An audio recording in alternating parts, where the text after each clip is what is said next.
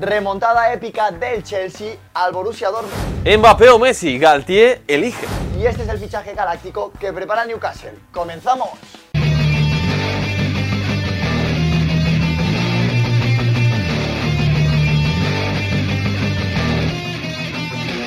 Buenos días, buenas tardes y buenas noches. ¿Cómo estáis familia Post United? Bienvenidos a un nuevo Post News. Y empezamos el Post News hablando de la Champions League este martes que jugó el Chelsea que recibió al Dortmund. Partidazo de esta vuelta de octavos de final en la que pasó absolutamente de todo. El Chelsea que se iba a adelantar con un gol de Sterling que finalmente fue anulado por fuera de juego. Sin embargo, el delantero inglés minutos después marcaría el primer tanto del partido para igualar la eliminatoria.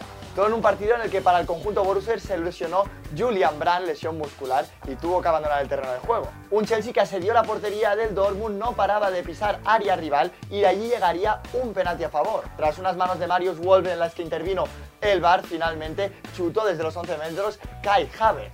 Primero ejecutó el penalti y lo falló, lo que pasa es que el rechace lo recibió un jugador del Dortmund que había entrado dentro del área antes de tiempo. Así que el árbitro hizo repetir el penalti y lo volvió a patear Kai Havertz para poner el 2 a 0. Y un Chelsea que con el 2 a 0 al marcador empezó a contener el balón, a calmar el partido y aguantó el resultado. Asimismo acabó el encuentro y el Chelsea que pasa a los cuartos de final remontando al Dortmund. Y en el otro partido de Champions, goleada del Benfica frente al Brujas 5 a 1.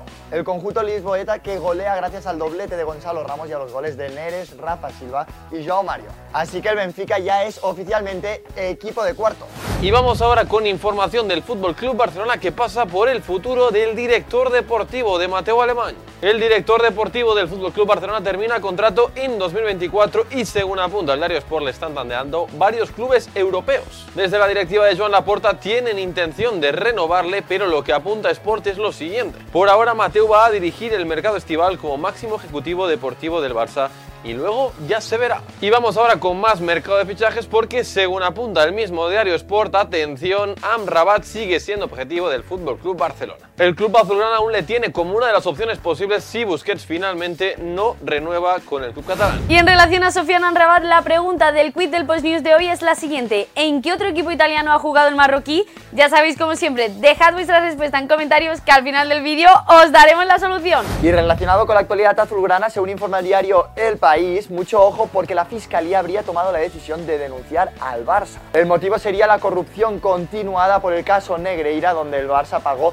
7 millones de euros al ex vicepresidente del comité arbitral. Una denuncia en la que el único presidente encausado es Josep María Bartumeu, a pesar de que los pagos datan desde 2001. Y sobre el mismo caso Negreira habló Joan Laporta, el actual presidente del Barça, en el coloquio del Círculo Ecuestre de Barcelona. Y allí se mostró firme y contundente con sus declaraciones asegurando el Barça nunca se ha dedicado a comprar árbitros ni a influir en sus decisiones. El presidente del Barça que en esa charla también aseguró que se sigue confiando en Xavi Hernández a largo plazo y que una de las prioridades del Barça es renovar a Xavi como entrenador porque mantiene el estilo Barça. Unas palabras de Joan Laporta sobre la posible renovación de Xavi que el técnico catalán del Barça ha respondido y ha dicho que él estaría encantado toda la vida en el Barça. Y dejamos la actualidad del Barça a un lado para hablar del Real Madrid porque un exjugador madridista como es José Rodríguez habló para los micrófonos del larguero y mucho ojo porque habló en referencia al futuro de Kylian Mbappé. De hecho recordamos que José Rodríguez coincidió con la estrella francesa en el club parisino cuando jugaba en el Paris Saint Germain. Pues el futbolista canario que se mostró con dudas sobre su posible futuro fichaje y dijo, conociendo a Florentino, igual Mbappé ya no acaba en el Madrid, no le gustó nada lo que pasó la última vez que lo intentaron fichar. Y un José Rodríguez al que también le preguntaron sobre su propio futuro y le plantearon una hipotética vuelta a España y él mismo dijo, pues claro que me gustaría volver, pero ahora estoy aquí en Italia y ayudar a mi equipo para que siga en la Serie es mi gran prioridad. Un José que recordamos que actualmente está jugando en la Sampdoria, que es el actual colista de la primera división italiana. Y vamos ahora con más información de equipos de la Liga Española y vamos hasta Osasuna, porque atención a las declaraciones del Chimi Ávila tras el empate frente al Celta. Estoy muy feliz de estar en la prelista de Luis de la Fuente. Hay que dejar que el míster decida, no me desespero. Y si me toca, estaré muy orgulloso de ir a defender a España. Y nos dirigimos ahora hacia Inglaterra para hablar de la Premier League, porque hay un joven talento como es Alberto Moleiro, el joven futbolista de Las Palmas que interesa mucho al Barça, pues también tiene a grandes equipos de la Premier detrás. Y es que según informa Mundo Deportivo, Aston Villa y Liverpool son los dos equipos que están dispuestos a pagar los 25 millones de euros que pide Las Palmas para dejarles salir. Un Barça que estuvo muy cerca de cerrar su fichaje en una cifra cercana a los 15 millones, 10 más 5 en variables, pero finalmente este interés de la Premier hace que el precio que pida Las Palmas suba bastante la Unión Deportiva Las Palmas, que recordamos que es líder de la segunda división española de la Liga Smartbank y en caso de que asciendan, la cláusula de rescisión de Alberto Moleiro ascendería a los 60 millones.